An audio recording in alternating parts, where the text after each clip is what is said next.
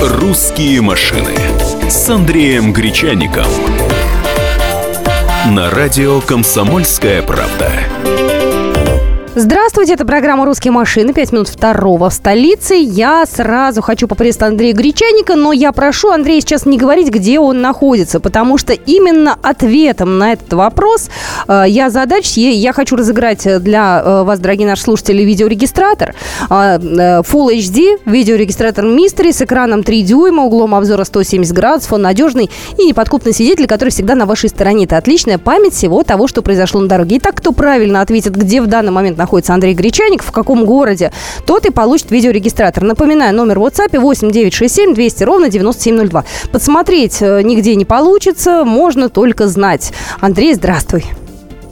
А я всех приветствую. Могу подсказать лишь э, то, что сейчас на улице дождь, и я в данный момент просто зашел под навес для того, чтобы э, помочь Кате провести наш эфир. Ну и самолеты еще вокруг летают. Вот и есть такая подсказка. Ага. Поэтому поехали, продолжаем. Будем говорить о машинах и обо всем, что с ними связано.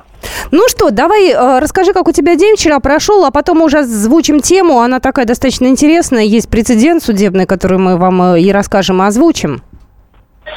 Вчера мы ездили, ездили, ездили, много ездили по асфальтовым дорогам, по бездорожью, ездили э, вброд э, через горные речки, ездили по серпантинным дорогам, по гравийным дорогам испытывали э, новый Рено Каптюр, оказался вполне себе проходимый, пусть они его позиционируют как городской кроссовер, в принципе для умеренного бездорожья этот автомобиль тоже подходит, поездили и на механике, и с автоматической коробкой, и на переднем приводе, и на полном приводе. Словом, подробнее об этой машине я расскажу еще в нашей программе «Тест-драйв». А все остальное сейчас ну, все остальное давай тогда сейчас. Я э, озвучу сейчас новость, которая поступила на новостные ленты. Она э, касается одной конкретной ситуации. Э, был некий водитель произошло в Саратове э, в прошлом, позапрошлом году ДТП. Он, управляя своим автомобилем, ехал в крайней левой полосе, увидел навстречу, значит, несется другая машина с открытой пассажирской дверью.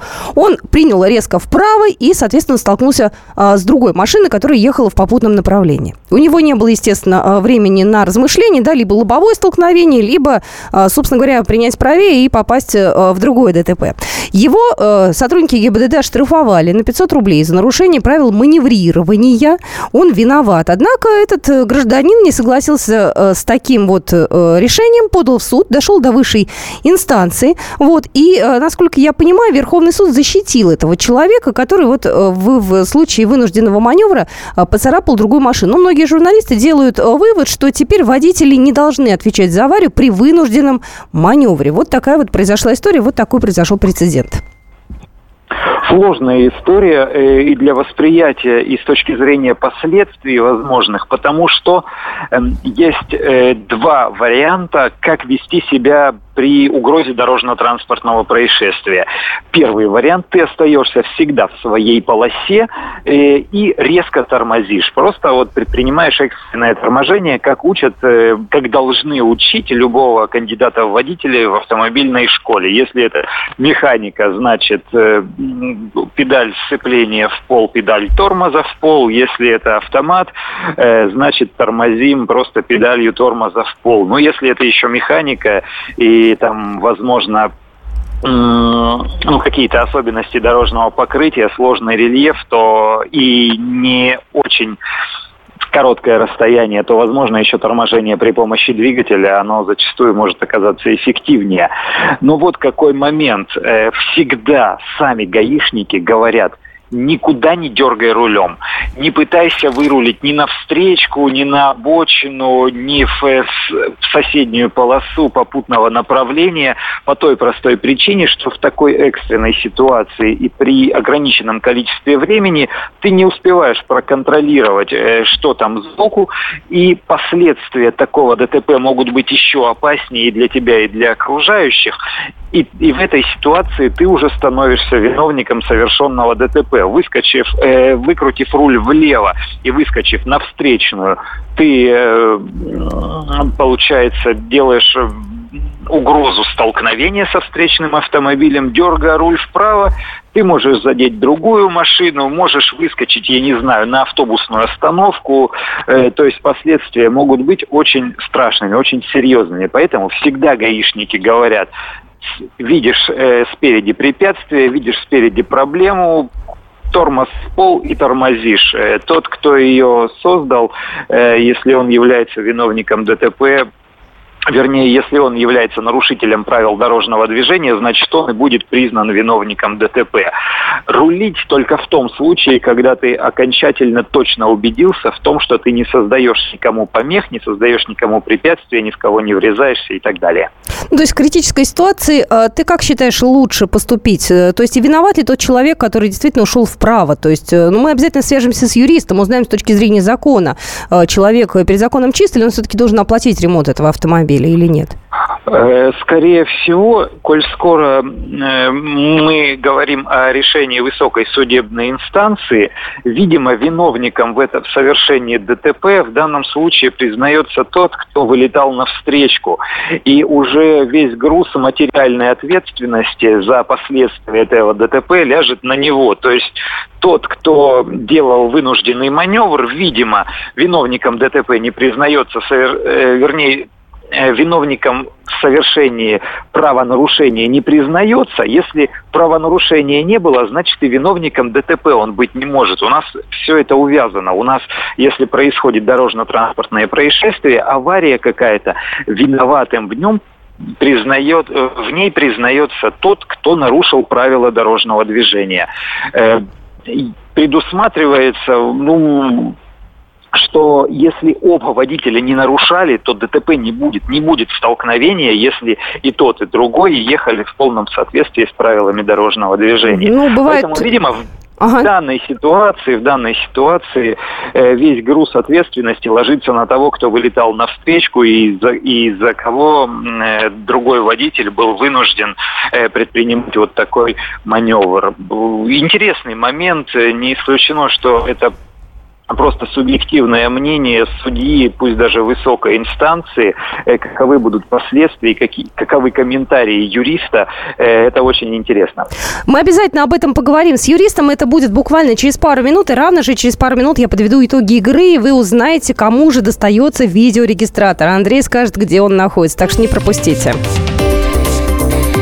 «Русские машины» с Андреем Гречаником. Здравствуйте. Я Евгений Беляков, заведующий отделом экономики газеты «Комсомольская правда». Я знаю почти все об экономике страны, личных финансах и время от времени даже играю на бирже. Но у меня нет миллиона долларов. И я очень хочу его заработать. Поэтому каждую неделю в прямом эфире я буду общаться с тем, кто смог стать богатым и знает, как сделать богатым меня и вас. Встречайте новый проект «Миллионеры». Каждый понедельник в 3 часа дня только на радио «Комсомольская правда».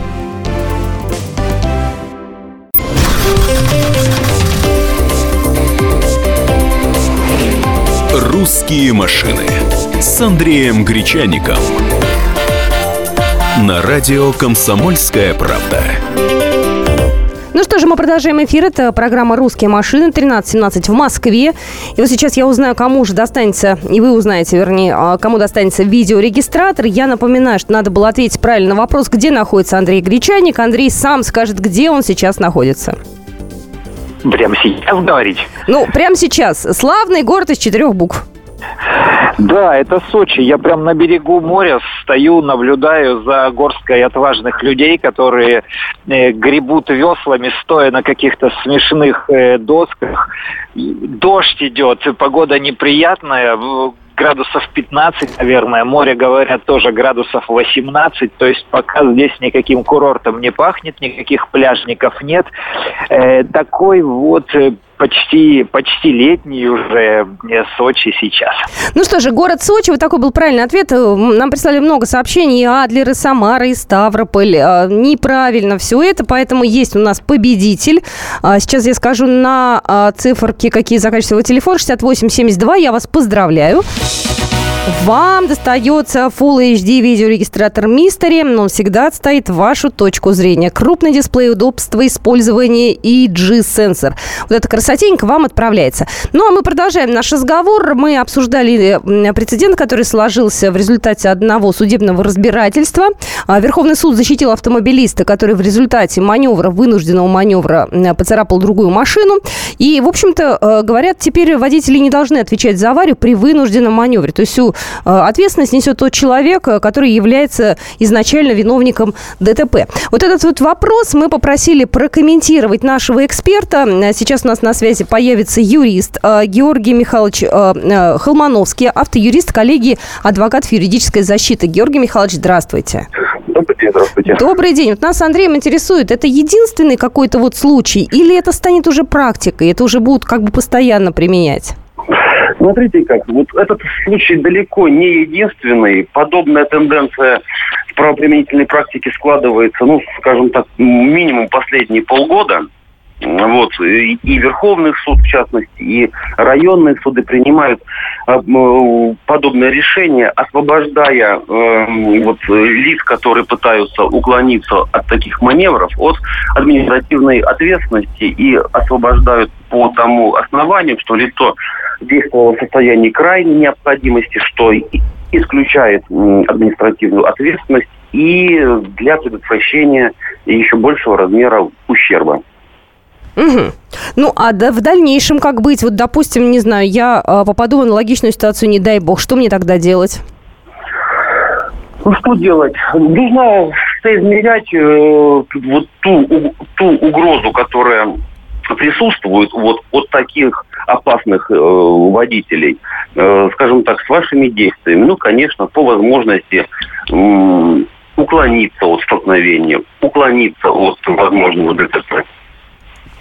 Угу. Уклониться, ну, то есть, это, скажем так, поведение вот э, в, в сам момент э, на, на дороге. Ну, а уже после того, когда, не дай бог, все же какое-то происшествие произошло, какая-то авария произошла, столкновение произошло.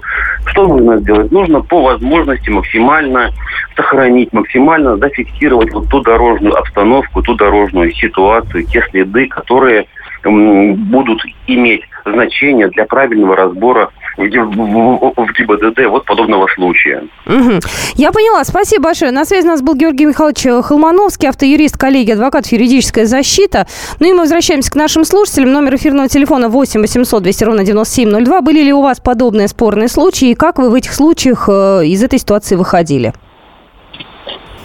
Ну и сейчас очень важный момент, Катя, я хочу напомнить всем нашим радиослушателям, автомобилистам, что совсем с недавнего времени э, видео с видеорегистраторов э, стали в обязательном порядке требовать э, рассматривать судей при оценке э, виновности тех или других водителей в дорожно-транспортных происшествиях.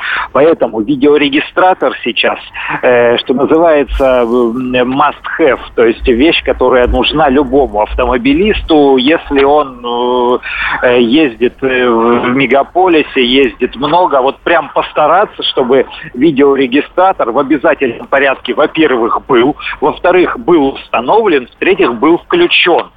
Вот, ну, просто обязательно сейчас, потому что ситуации очень сложные бывают, дорожные, и зачастую тот водитель, кто в спорной ситуации э, сможет предоставить большее количество э, аргументов в свою пользу, тот и выиграет судебное, э, в судебном заседании. Потому что э, сейчас но настолько все многосложно. Э, ситуации, они всегда, ну не всегда, они, как правило, очень сложные. То есть такие дорожные ситуации, когда одна машина догоняет другую и бьет ее передним бампером в задний бампер, это, конечно, распространенная ситуация, но это далеко не 100% случаев и даже не 50% случаев. Зачастую спорные моменты, особенно, например, когда это регулируемый перекресток, и были сигналы светофора, у одному зеленый, другому красный, но тут кто, что называется, сможет громче кричать и большее количество людей в качестве э, свидетелей, очевидцев в качестве свидетелей сможет привлечь на свою сторону, тот и выиграет. А если у человека есть видеорегистратор, и он четко показывает, что он ехал на, на разрешающий сигнал светофора, значит, все дело в шляпе, значит, он выиграл. Э, ну и для тех, кто слушает нашу передачу, где мы разыгрываем видеорегистраторы, полезная вещь слушать наши программы ежедневно, потому что вчера мы говорили, в каком городе я нахожусь, а сегодня за ответ на столь простой вопрос целый видеорегистратор разыграли. Да, ты полезно, знаешь, это полезно. Да, я-то думала, знаешь, э, просто сразу вот сходу ответят. Нет, некоторые растерялись. Поэтому, понимаете, у вас есть смысл слушать наши программы регулярно. Я напоминаю, что программа «Русские машины» выходит теперь каждый будний день. А, с понедельника а, прошлого мы стартовали каждый будний день с двух часов, сейчас, вернее, а, до двух часов дня на радиостанции «Комсомольская правда» в прямом эфире. Как вы понимаете, Андрей может в студии присутствовать, может э, где-то быть на выезде, но программа все равно есть, и все равно мы разные темы обсуждаем. Ты знаешь, вот я смотрю сейчас, на что у меня взгляд упал, на какие темы вот э, касаемое нашего автопрома или не нашего, но вот я хотела буквально о нашем автопроме. Новость пришла. Российский автопром показал очередное мощное падение. Вот, э, по итогам января было произведено 345 тысяч легковых автомобилей. Это меньше на 25%, чем за аналогичный период э, прошлого года. Ну и продажи идут, к сожалению, тоже так себе. Вот, попробуем поговорить о том, с чем это связано. Конечно, попробуем поговорить. К тому же здесь все очень просто. У нас э, очень плотно увязаны продажи новых автомобилей в стране с общей экономической ситуацией. Я тебе больше скажу. Э, как правило, за, какие-то затруднения в экономике, они в, в первую очередь отражаются на автомобильном рынке. На автомобильном рынке именно вот новых автомобилей, которые продаются на автосалонах. Это было и в пред, э, в предыдущие годы и в годы прошлого кризиса, вот в 2008 году, когда мы, еще Ан- Андрюш, только, мы, только да, да, да, мы, мы, мы буквально, возникли. да, после новостей мы продолжим эту тему, будьте с нами. Русские машины с Андреем Гречаником. С ним было клево и зимой, и летом. При его виде у рыб дрожали плавники. Но он куда-то исчез, и мы остались совсем одни. Ну, ну, ну, ну, на себя или на баржу? Я не знаю, не знаю, я не знаю! И когда мы уже отчаялись победить в неравной схватке с рыбками, он вернулся. Он вернулся! Рыболов Антон Челышев. Снова на радио «Комсомольская правда». Слушайте легендарную и успевшую стать народной программу «Рыбалка». Каждое воскресенье в 6 вечера по московскому времени.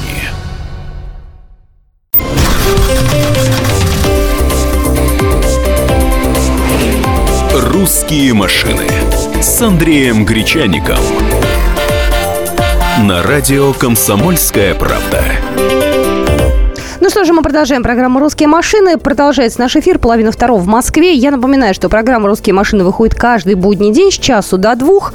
Андрей Гречаник в прямом эфире.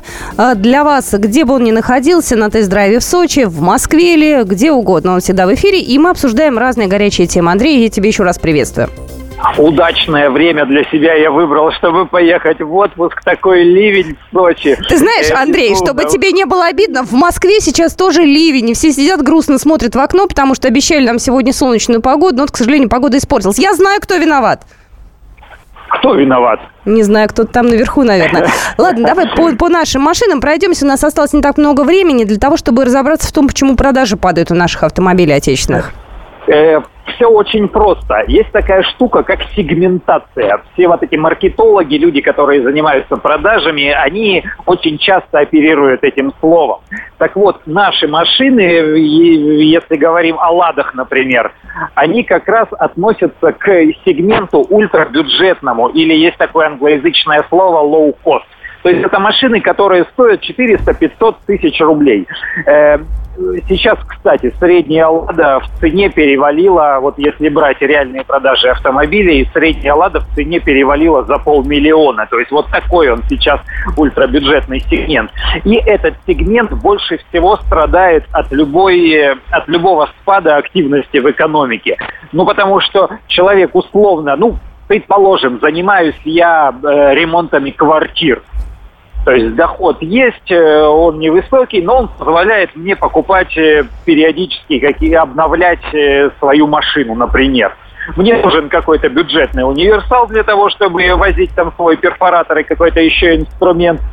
И если бы все было хорошо, и было бы у меня много заказов, и я регулярно бы работал, у меня были бы деньги на покупку нового автомобиля. Но сейчас э, люди э, затянули пояса, поприжались, э, ремонт квартир может и повременить, соответственно, у ремонтника квартир меньше заказов, э, значит, не понесет он деньги в автомобильный салон.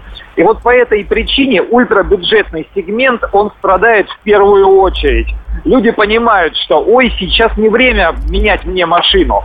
И продолжают ездить на старой, меняют какие-то свои потребительские привычки, например, э, часть э, обслуживания и ремонта автомобилей ложится именно на их плечи, занимают, делают уже что-то своими руками, переезжают в какие-то дешевые мастерские из официальных дилерских центров.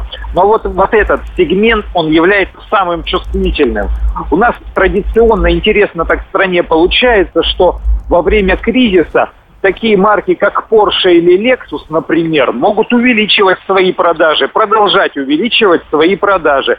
То есть, попросту говоря, богатые богатеют, бедные беднеют. Э, это любопытная история. У нас наверняка коллеги из отдела экономики в эфире на радио «Комсомольская правда» неоднократно об этом говорили и будут говорить.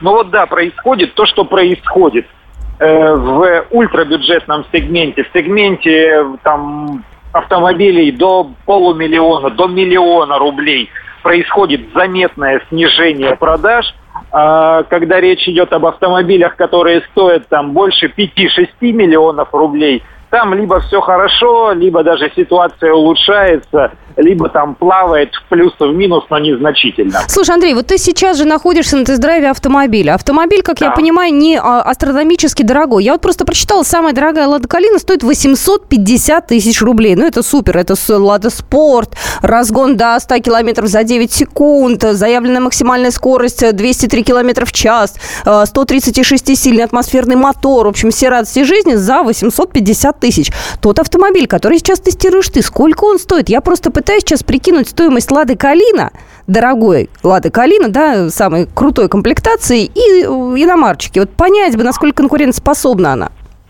Ну, вчера объявили продажи. Продажа от 799 тысяч рублей э, на кроссовер Renault Captur. Начнут его продавать в середине июня. Но это цена с, с учетом э, программы утилизации. То есть, если вы старую машину сдаете, э, новую покупаете. Вообще же получается базовая цена 859 тысяч рублей. Но это такой э, достаточно большой кроссовер, не самый маленький. Он чуть больше Дастера даже получается получается. А цена в топовом исполнении с полным приводом, с двухлитровым мотором, э, с кожаным салоном, она переваливает уже за миллион сто. Но если ты говоришь вот об этой э, Ладе Калине спортивной НФР со 136-сильным мотором, то это, конечно, ну, такая особая версия. Это эксклюзивные машины, которые делают даже не на заводе, а на тольяттинской фирме Лада Спорт. Они берутся машинокомплекты с завода и дорабатывают их там мощность, мощностные характеристики мотора увеличивают, подвеску занижают, э, там что-то по внешности меняют и по интерьеру. Но это редкие машины. Обычные все-таки Калина, ну, скорее всего, в районе полумиллиона стоит для рядового покупателя. Ну, в общем, э, я думаю, что многие наши с тобой слушатели сделают выбор, даже если будет там более-менее одинаковая цена, может быть, даже и не в сторону нашего производителя. Вот я из-за чего, из-за чего могут падать продажи. Безусловно, да, люди стараются выбирать иномарку, это и престиж, это и все-таки какие-то представления о надежности, это и мысли о последующей перепродаже этого автомобиля через 3-5 лет. Не вечно же ездить на машине, потом при придется продавать. Э, есть машины, которые дешевеют быстро, а есть машины, которые сохраняют свою стоимость э, Э, стабильно. То есть все-все-все э, факторы люди учитывают, и ремонтопригодность, и стоимость обслуживания, и запчастей, потому что сейчас в трудную годину очень многие уходят э, из официальных дилерских центров, чтобы не обслуживать машину, а занимаются этим самостоятельно или в каких-то дешевых мастерских, или у друзей, знакомых. Поэтому все-все-все факторы взвешивают и уже смотрят, э, что я потяну, что я не потяну. Э, могу ли я сейчас заниматься щеконадувательством и купить что-то э, просто ради удовольствия или ради громкого имени? Или я буду все-таки продолжать ездить на какой-то скромной и утилитарной машине? Ну что же, мы рассказываем в программе и про скромные машины, и про нескромные. Я думаю, обязательно расскажем. Андрей Гречаник находится сейчас в Сочи, но я думаю, завтра мы уже с ним, не думаю, а знаю, что мы завтра уже встретимся с ним в студии. А, здесь, в программе «Русские машины». Так что, э, если есть какие-то вопросы, задавайте. А мы на завтра выбрали очень интересную тему. Поэтому, если вы можете ответить, сколько же времени вы э, копили на свой автомобиль, присоединяйтесь завтра к нашей программе. «Русские машины» с Андреем Гречаником. Всем привет, это Леся Рябцева. Слушайте мой новый проект «Маракоборец». Это новая программа про культурные ценности, про человеческие ценности и про политику. Буду вместе с вами пытаться разобраться, где между ними грань. Программу Леси Рябцевой «Мракоборец» слушайте каждый четверг в 9 вечера по московскому времени.